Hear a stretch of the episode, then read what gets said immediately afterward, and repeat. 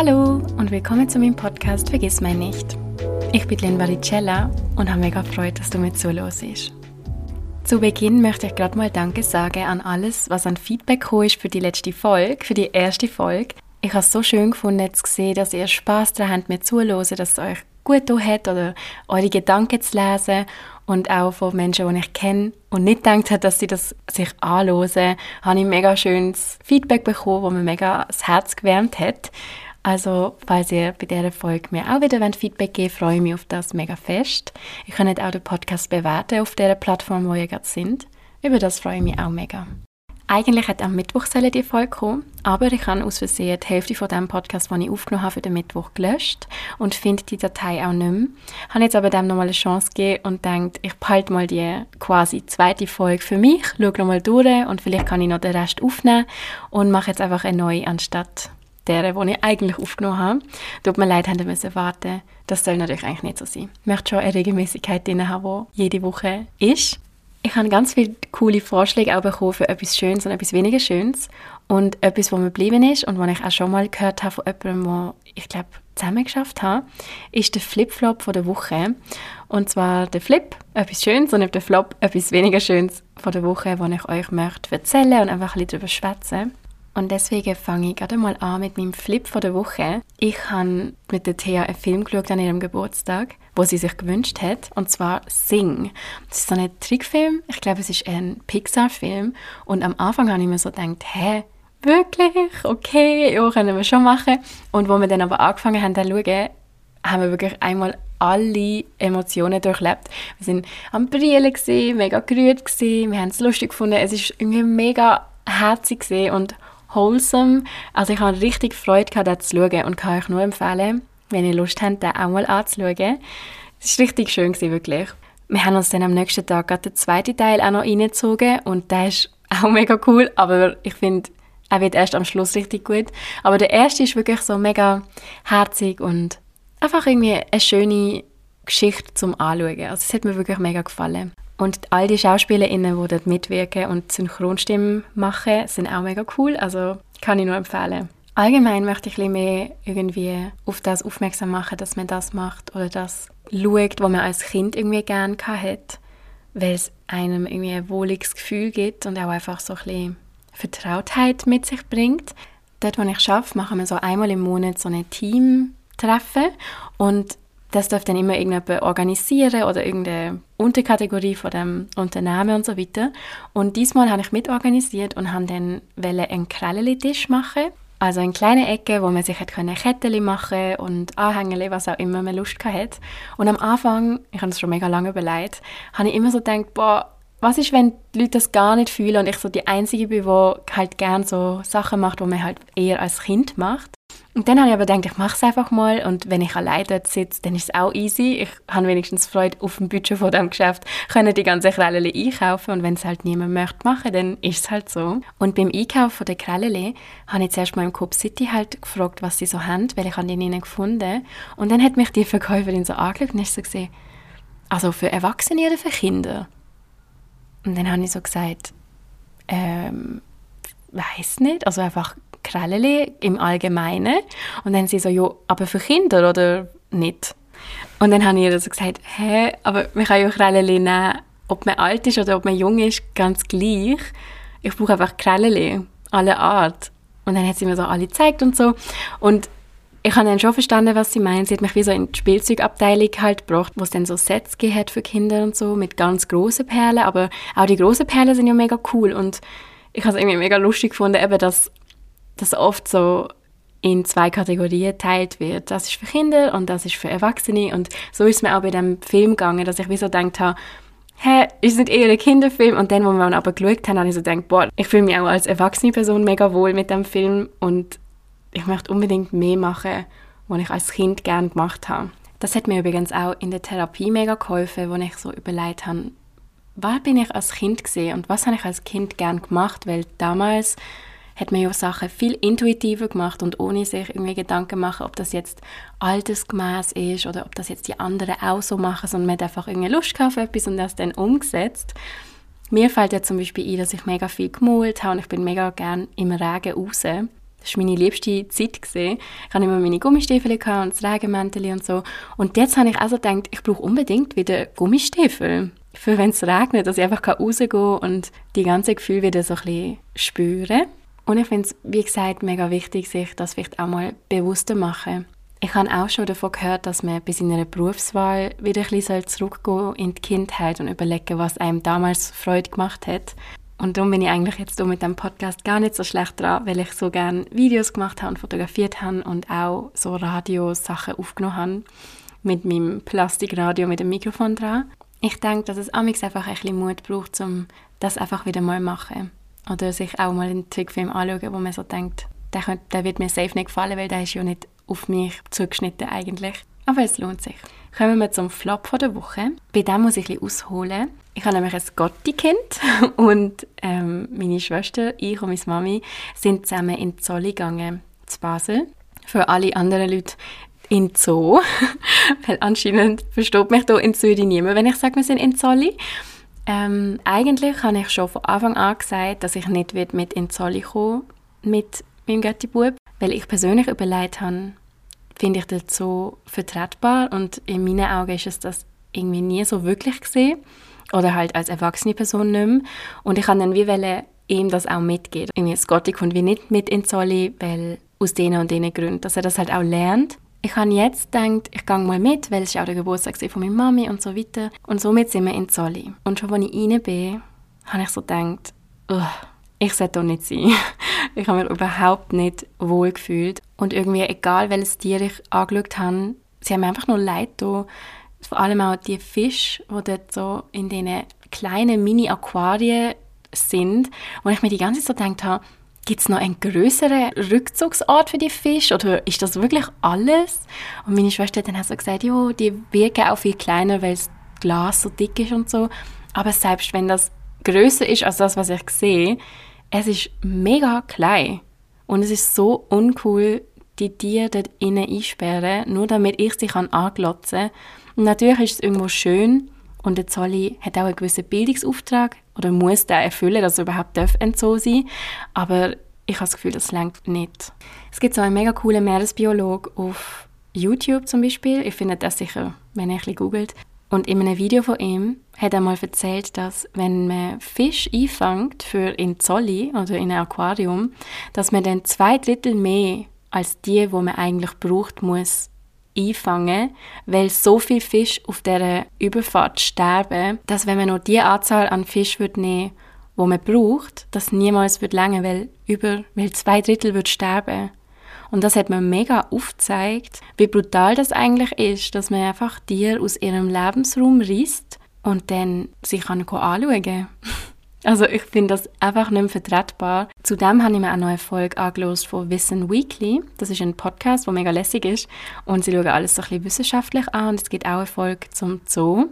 Und dort kommt am Schluss dann wie so ein bisschen raus, man muss es wie selber abwägen. Es ist irgendwo auch einfach eine moralische Frage. Es gibt beide Seiten mega. Also es gibt so ein bisschen das, ah, Zolli hat schon irgendwelche positive Aspekte, aber es hat auch mega viele negative Aspekte. Und man muss dann wie selber für sich entscheiden, was er bewirkt für mich. Und ich persönlich habe einfach mega gemerkt, für mich überwiegt das Negative, wenn ich so die Affen anschaue, die irgendwie 1,6% an DNA mit mir unterscheiden, dann verstand ich nicht, wie das vertretbar kann sein, die in so eine Kek tun, voller Beton, mit so ein bisschen Streu und ein bisschen Möglichkeiten, um sich umhangeln und so weiter. Ich finde es nicht okay. Und ich habe sogar müssen, bei den Affen vor allem ein bisschen brillen, weil mich das so traurig gemacht hat, wie die Äffli dort einfach nur anglotzt werden. Und natürlich ist es mega spannend für Kinder und so. Ich persönlich habe den Zolli als Kind auch mega lässig gefunden, aber im Nachhinein frage ich mich jetzt, ob es nicht einfach ein Ausflug auf einen Bauernhof oder einen Retterhof irgendwie da hat, wo einfach Tiere, die gerettet werden vor der Schlachtung, ein schönes Zuhause haben. Das nennt man auch Gnadenhof. Weil der Ausflug an sich ist einfach mega cool gewesen. Etwas unternehmen, noch einmal angehen. Aber ob wirklich der Zolli muss sein, ich weiß es nicht ich habe mich jetzt auf jeden Fall dazu entschieden, nicht mehr mitzugehen und das auch zu kommunizieren. Also wenn er mich mal fragen wird, warum ich nicht mitkomme oder warum wir nicht in Zolli gehen, dann einfach zu sagen, was ich sehe oder was ich weiß, weil irgendwie ist mir das auch wichtig, die Wert an Kinder weiterzugeben und nicht nur das Schöne halt, was der Zolli auch hat, in den Vordergrund zu stellen. Und es ist auch herzig. Also ich habe mir auch oft gedacht, die mega herzig, das kleine Äffle und die schöne Fisch und so. Aber es ist mir wie nicht wert, weil mir die, die Tiere einfach zu sehr leid tun. Wenn es euch interessiert, dann loset die Folge von Wissen Weekly. Es ist wirklich mega spannend für mich, um beide Seiten nochmal zu hören und dann auch wirklich nochmal für mich zu bestärken, dass ich das nicht mehr möchte unterstützen es darf sich auch alles immer verändern. Also eben, im Moment kommt es für mich wie nicht in Frage, so wie es im Moment ist. Wenn es irgendwann mal vielleicht sich verändert, muss man es wieder abwägen, aber ja. Also, kommen wir zum ersten Zettel. Der erste Zettel ist eine Beziehung führen mit einer Frau. In meinem Fall ist es so, dass ich immer in Beziehungen bin mit Männern. Das habe ich euch auch in der ersten Folge erzählt. Thea ist somit meine erste Freundin und ich werde auch ganz oft irgendwie von euch auf das angesprochen. Also anscheinend interessiert das viele Menschen. Wie ist es mit einer Frau zusammen sein? Für mich persönlich ist es ein mega großer Unterschied zu jeder Beziehung, die ich je mit einem männlich sozialisierten Mensch eingegangen bin. Das habe ich schon ganz am Anfang bemerkt, denn wo ich Thea kennengelernt habe, sind wir die ganze Nacht irgendwie draussen zusammen mit anderen Menschen. Und wo wir dann beide irgendwie so gemerkt haben, oh, irgendwie findet man sich toll, hat Thea mich gefragt, ob ich dann möchte zu ihr sitzen. Wir sind uns nämlich immer nur vis-à-vis -vis gesessen. Und ich habe mich neben sie gesetzt. Und daraufhin hat sie mich dann gefragt, ob sie ihre Hand auf meinen Oberschenkel tun und das ist ein Moment den ich bisher noch nie erlebt habe. Ich habe noch nie erlebt, dass mir ein Mensch, mit dem ich irgendwie mich datet habe oder in einer Beziehung oder allgemein irgendwie so das Mensch, Mensch irgendwie verknalltmäßige hat, dass die Person mich gefragt hat, ob irgendeine Berührung okay ist und auch schon nur die kleine Berührung von der Hand auf dem Oberschenkel hat mir mega viel Sicherheit gegeben und hat mir auch gezeigt, dass ich mich sicher fühle bei und ich habe dann gesagt, ja klar. Und wir sind so dann weitergefahren. Also wir haben immer mega viel gefragt, ob etwas okay ist und nach Konsens bittet.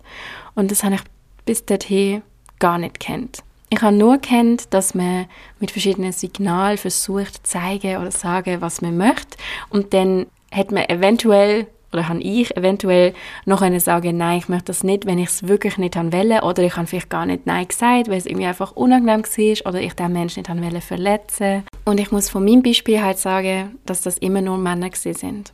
Auch ich habe mega spät erst gelernt, was Konsens heißt. Also ich habe auch irgendwie einfach immer gedacht, man muss auf jegliche Signal eingehen und man muss einfach spüren, ob es gerade passt für irgendetwas und so weiter. Und habe erst irgendwie mit 19 oder so angefangen, fragen, ob ich etwas kann machen oder ob ein Mensch mich möchte küssen und so weiter. Das ist mega crazy eigentlich, weil das so essentiell ist und so wichtig für auch Zwischenmenschlichkeiten in jeglicher Art, dass man weiß, ob der Mensch das überhaupt will oder nicht oder dass man wenigstens den Raum lässt, Nein zu sagen. Weil, wie gesagt, kenne ich das selber, dass man dann vielleicht eher nicht Nein sagt, weil es einfach unangenehm ist, wenn man denkt, man verletzt den Mensch oder es ist irgendwie nicht die richtige Antwort oder man weiß vielleicht auch gar nicht, will ich es oder will ich es nicht und dann probiert man es einfach aus und denkt, ah, oh, hoffentlich ist es schnell vorbei und somit hat mir das mega viel positive Gefühl gegeben.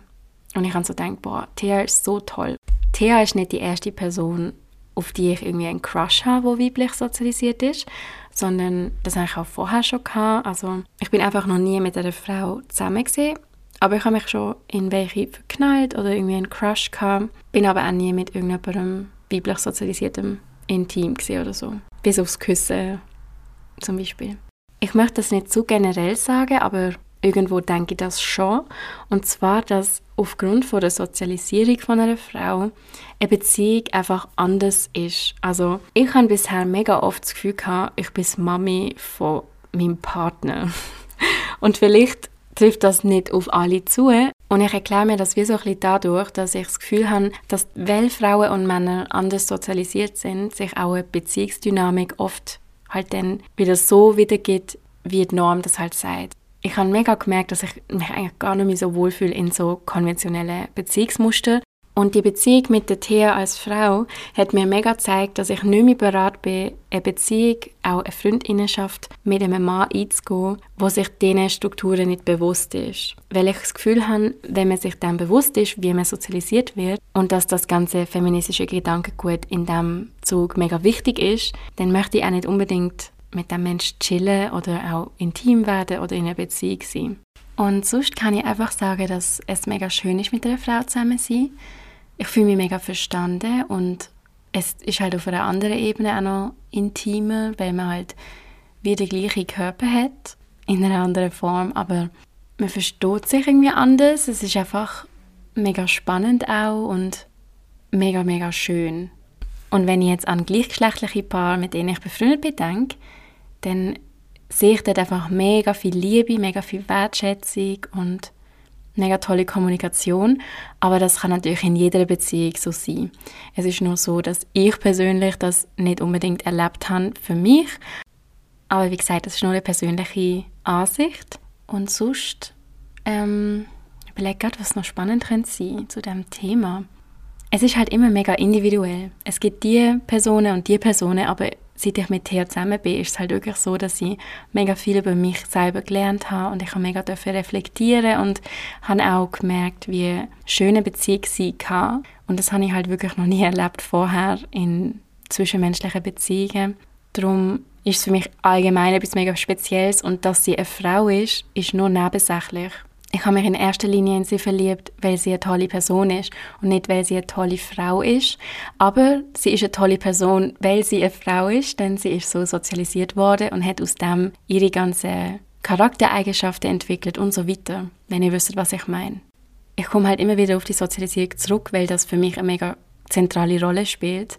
Wenn man aufwachst und man bekommt immer so mit, man ist später einmal als Mami, man ist fürsorglich, man lost immer zu, man nimmt sich zurück und so weiter, dann wird man auch automatisch zu einem fürsorglicheren Mensch, als wenn einem als Kind schon gesagt wird, du darfst nicht brillen, du musst deine Gefühle zurückheben, du musst irgendwie dominieren und so weiter, was oft so ist bei kleinen Buben oder einfach männlich sozialisierten Menschen. Somit spielt das schon mit rein, warum ich Thea so lieb und so mag, aber ich möchte es trotzdem irgendwie nochmal so voneinander trennen, weil natürlich ist sie einfach in erster Linie ein toller Mensch. Und egal, ob ein Mensch männlich sozialisiert ist oder weiblich sozialisiert, kann die Person super toll sein. Und ich bin auch mit mega, mega tollen Männern befreundet, wo dieses System aufbrechen und sich in dem neu entdecken und sich dann bewusst sind, was es heißt, feministisch zu denken und zu handeln.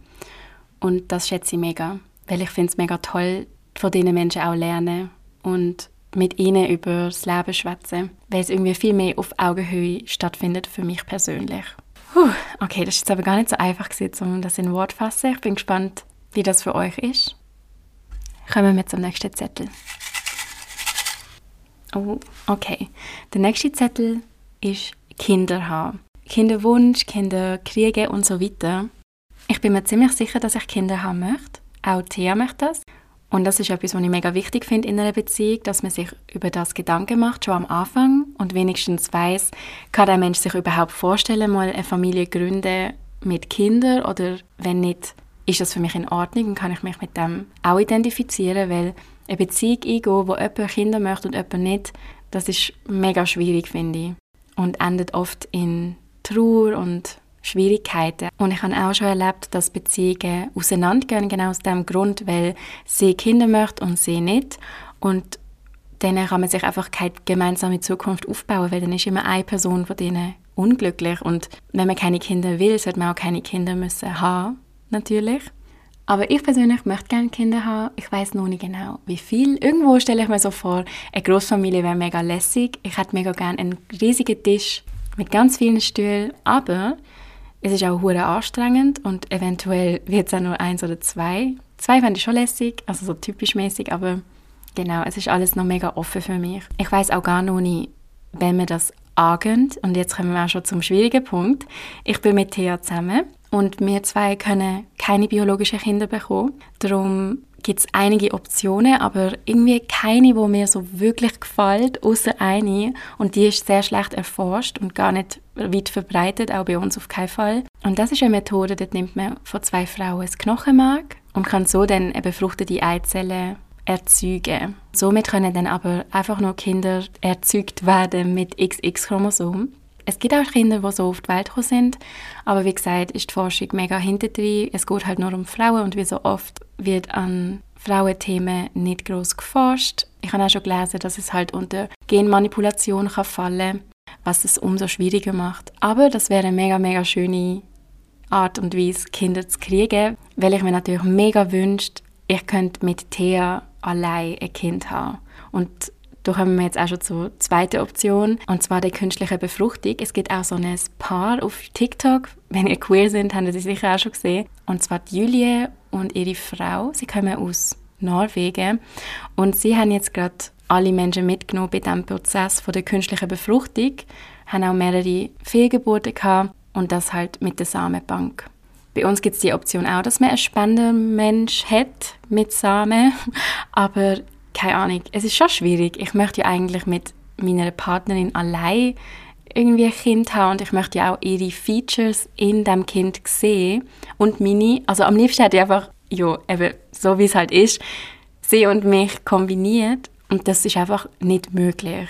Das Einzige, was geht, ich erzähle das jetzt, falls ihr das irgendwie nicht wisst, ist, dass ich zum Beispiel eine Eizellenspende mache. Und zwar würde meine Eizelle dann befruchtet werden mit einem Spermium von irgendjemandem und dann bei Thea eingesetzt werden, damit sie dann meine Eizellen mit meiner DNA in sich austreibt quasi. Also es ist quasi Leihmutterschaft. Ich bin nicht sicher, ob das in der Schweiz überhaupt möglich ist. Jetzt kommen wir eben zu dem großen Thema von, wo macht man das, wie teuer ist das, was gibt es für Möglichkeiten noch. Und das finde ich ultra schwer, weil ich und Thea auch schon überlegt haben, ob es nötig ist, jetzt schon Eizellen einzufrieren und halt sicher zu sein, dass die Qualität besser ist, als wenn wir es jetzt in zehn Jahren machen und dann ist es irgendwie schwieriger, weil die Qualität der Eizellen nicht mehr so hoch ist. Aber das ist so viel Geld und irgendwie auch so viel Unsicherheit und ich weiß gar nicht, wie anfangen mit dem. Falls ihr auch queer sind in einer Beziehung mit einer anderen Person, wo ihr wisst, ihr könnt keine biologischen Kinder bekommen, was ist so eure Idee von dem? Was denkt ihr euch so? Weil bei uns ist es wirklich so, dass wir einfach im Moment nur noch immer wieder sagen, wir hätten gerne Kinder, aber es ist halt irgendwie wack, dass noch eine dritte Person dabei ist. Ich habe mal mit jemandem zusammen geschafft und die Person hat mir dann auch erzählt, dass sie auch gerne Kinder hat mit einer anderen Frau und sie aber nicht möchte über die Samenbank gehen, sondern sie kennt jemanden, wo sie mega gerne hat, wo dann wird Sperma spenden.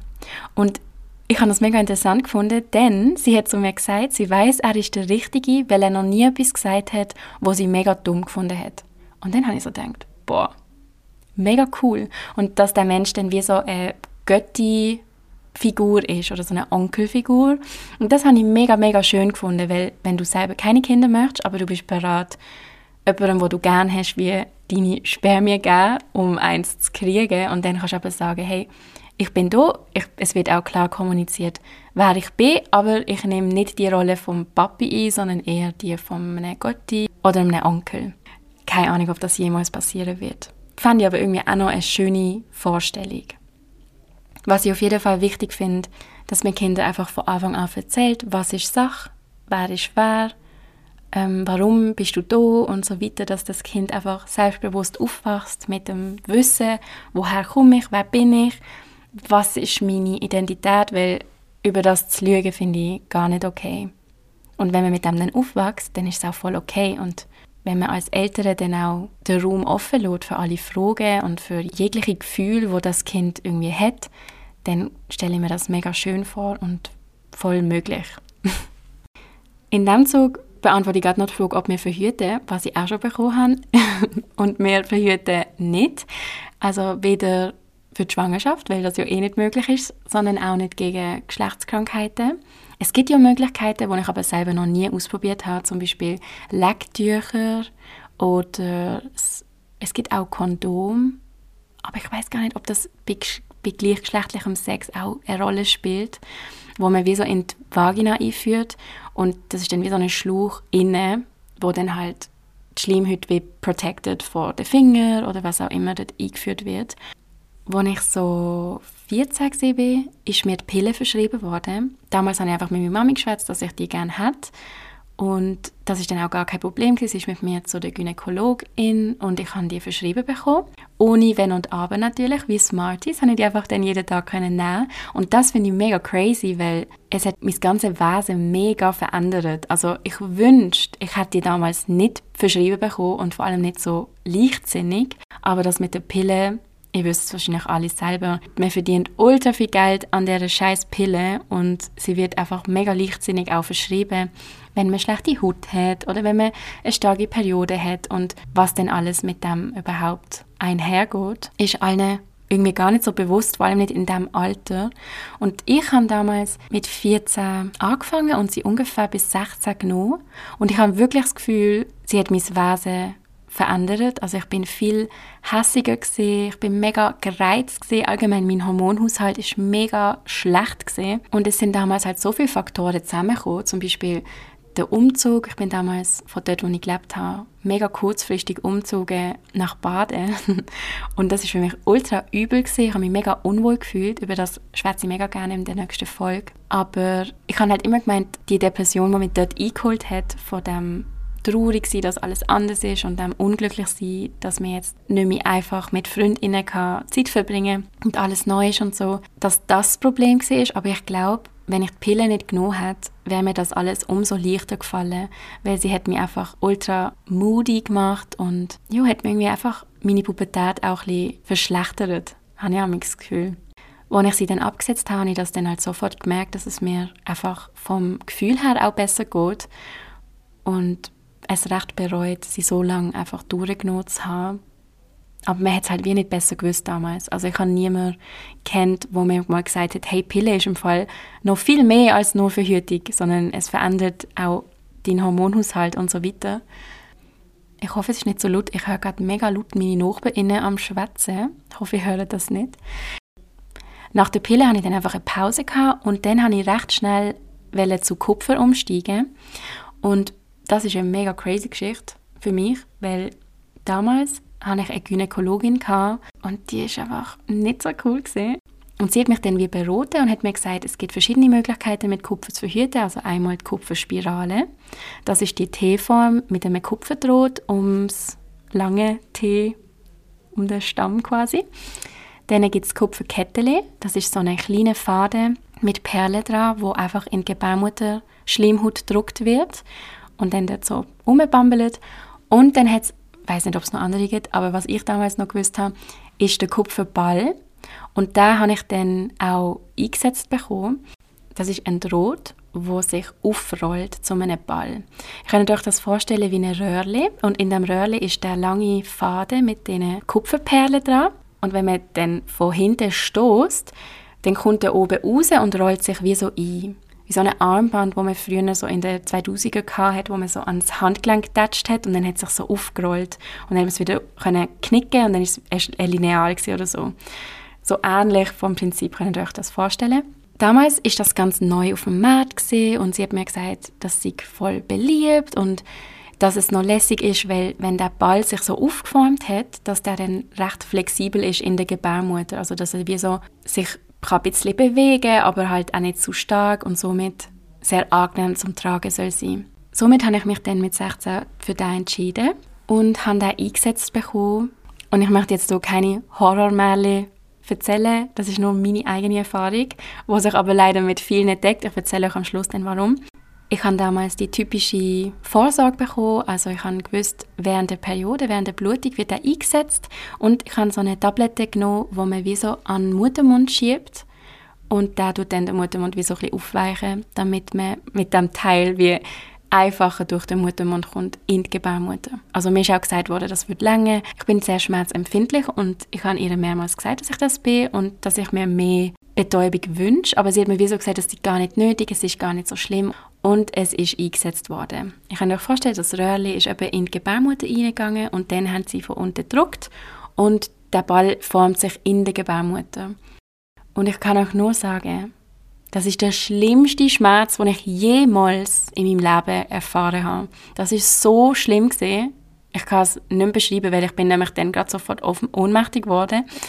Und wieder aufgewacht aber und dann hat sie weitergemacht und jedes Mal, wenn ein Kügel durch das Röhrchen oben rausgekommen ist, habe ich in mir innen in der Gebärmutter so ein Klacken gespürt und es hat so weh da und es ist so ein komisches Gefühl, weil in der Gebärmutter, dort hat man halt nie irgendetwas.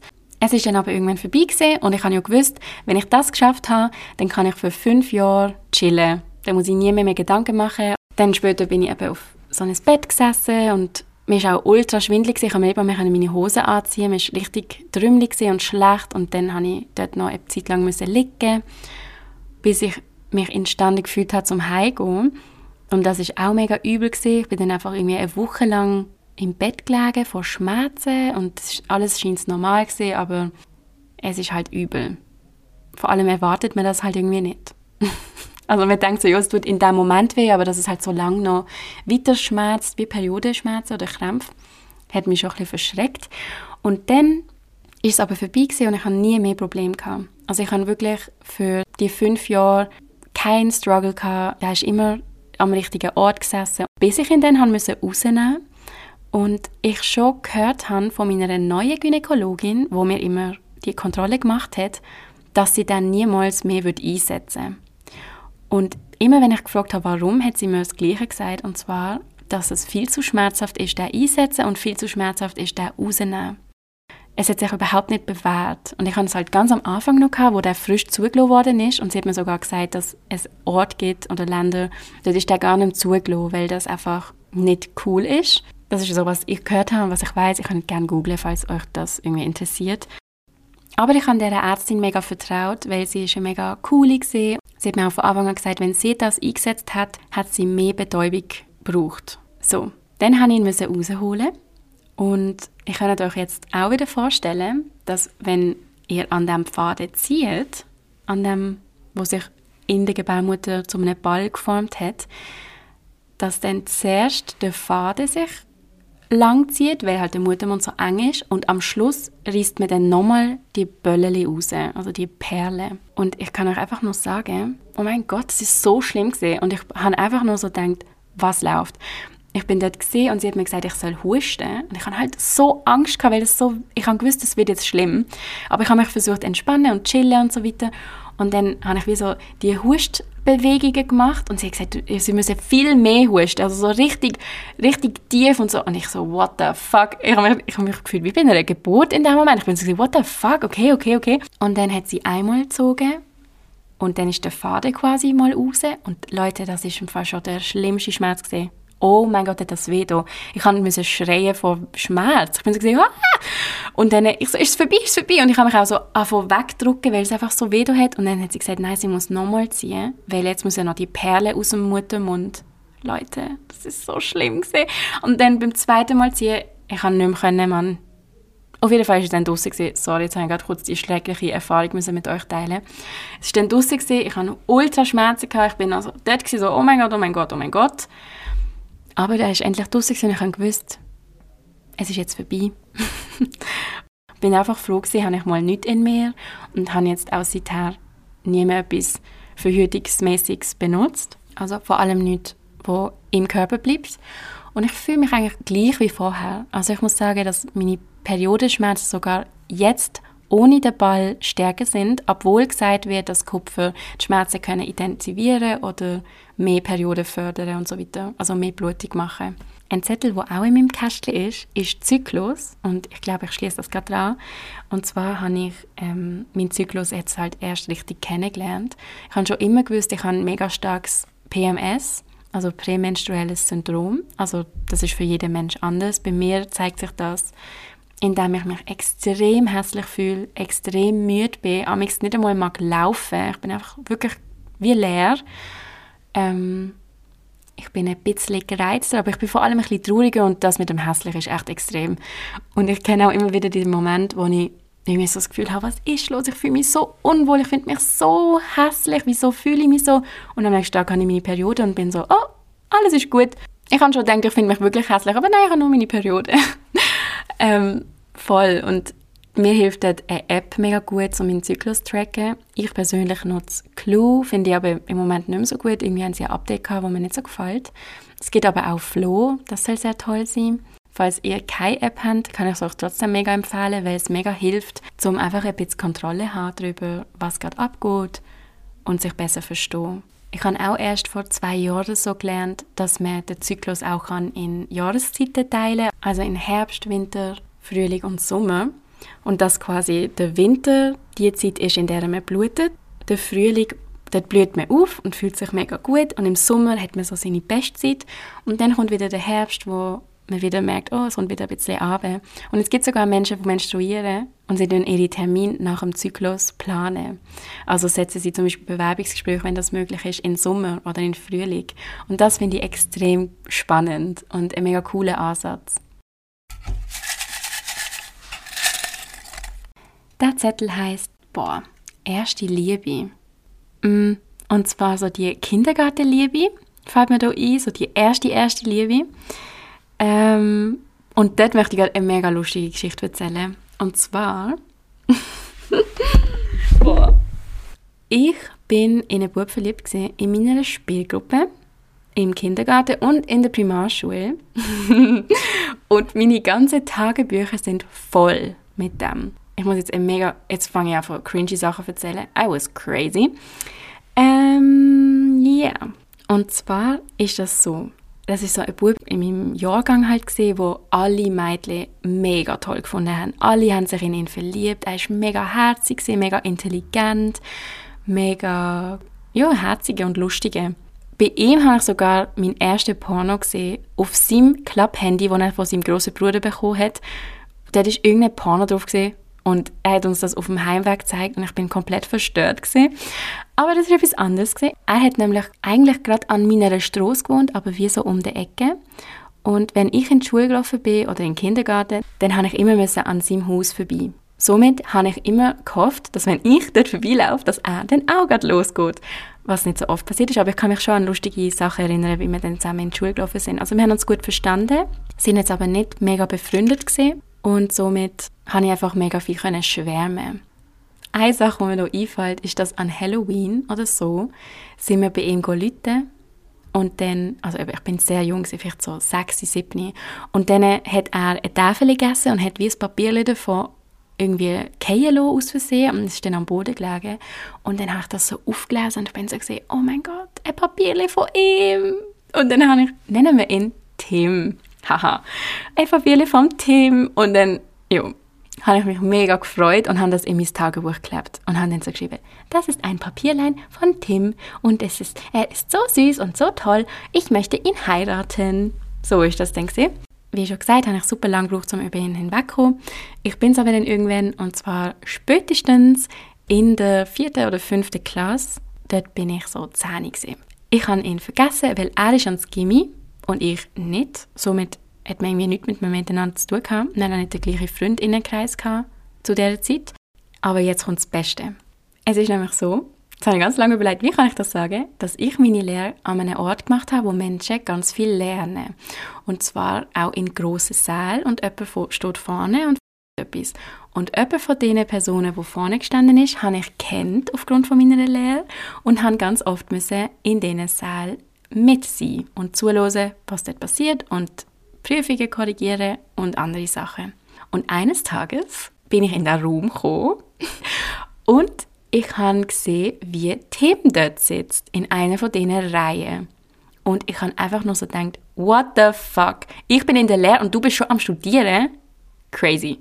Daraufhin bin ich dann an ihm vorbeigelaufen und er hat mich auch erkannt und irgendwie sind wir dann ins Gespräch gekommen und es ist mega cool gewesen. Wir haben uns mega gut verstanden. Wir haben mega nice Gespräche gehabt. Ich habe ihn auch mega mögen, einfach als Freund, Kollege und habe überhaupt kein Crush-Gefühl mehr gehabt. Aber ich habe so gedacht, lol, der Tim aus meiner Kindheit, mega witzig, dass wir uns jetzt so wieder sehen und uns auch so gut verstehen. Wir haben uns dann regelmäßig gesehen, weil das ist über eine längere Zeit gegangen, dass ich dort anwesend sein musste. Und wir haben immer nebeneinander gesessen und miteinander geschwätzt und sind noch Kaffee und so weiter. Wie gesagt, er ist für mich ein Freund geworden, einfach ein Bekannter, wo man in diesem Rahmen so sieht und es war mega lässig, aber nicht mehr. Und jetzt kommt aber der Beste. Ich habe mich mit ihm geschrieben und er hat mich gefragt, ob ich dann mal möchte zu ihm kommen Und dann habe ich so gedacht, in das Haus, wo ich immer gehofft habe, du kommst raus, Ich habe mich schon immer gefragt, wie sieht es drinnen aus, wie sieht ihr Zimmer aus. Ich bin ein crazy Kind gesehen, voll obsessed.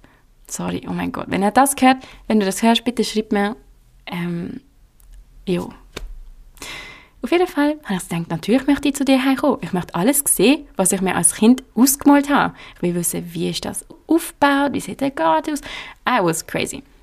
Und dann habe ich so gesagt, ja, ich kann schon vorbeikommen, obwohl ich eigentlich nicht gerne an den Ort zurückgehe, wo ich herkomme, weil ich mich dort einfach nie wohlfühle.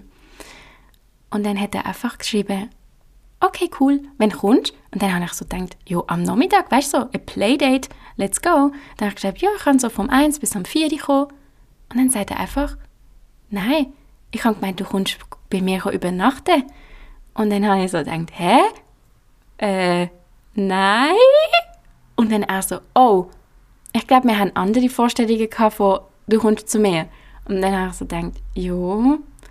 Und seitdem haben wir nie mehr Kontakt gehabt. Und ich habe gedacht, what the fuck?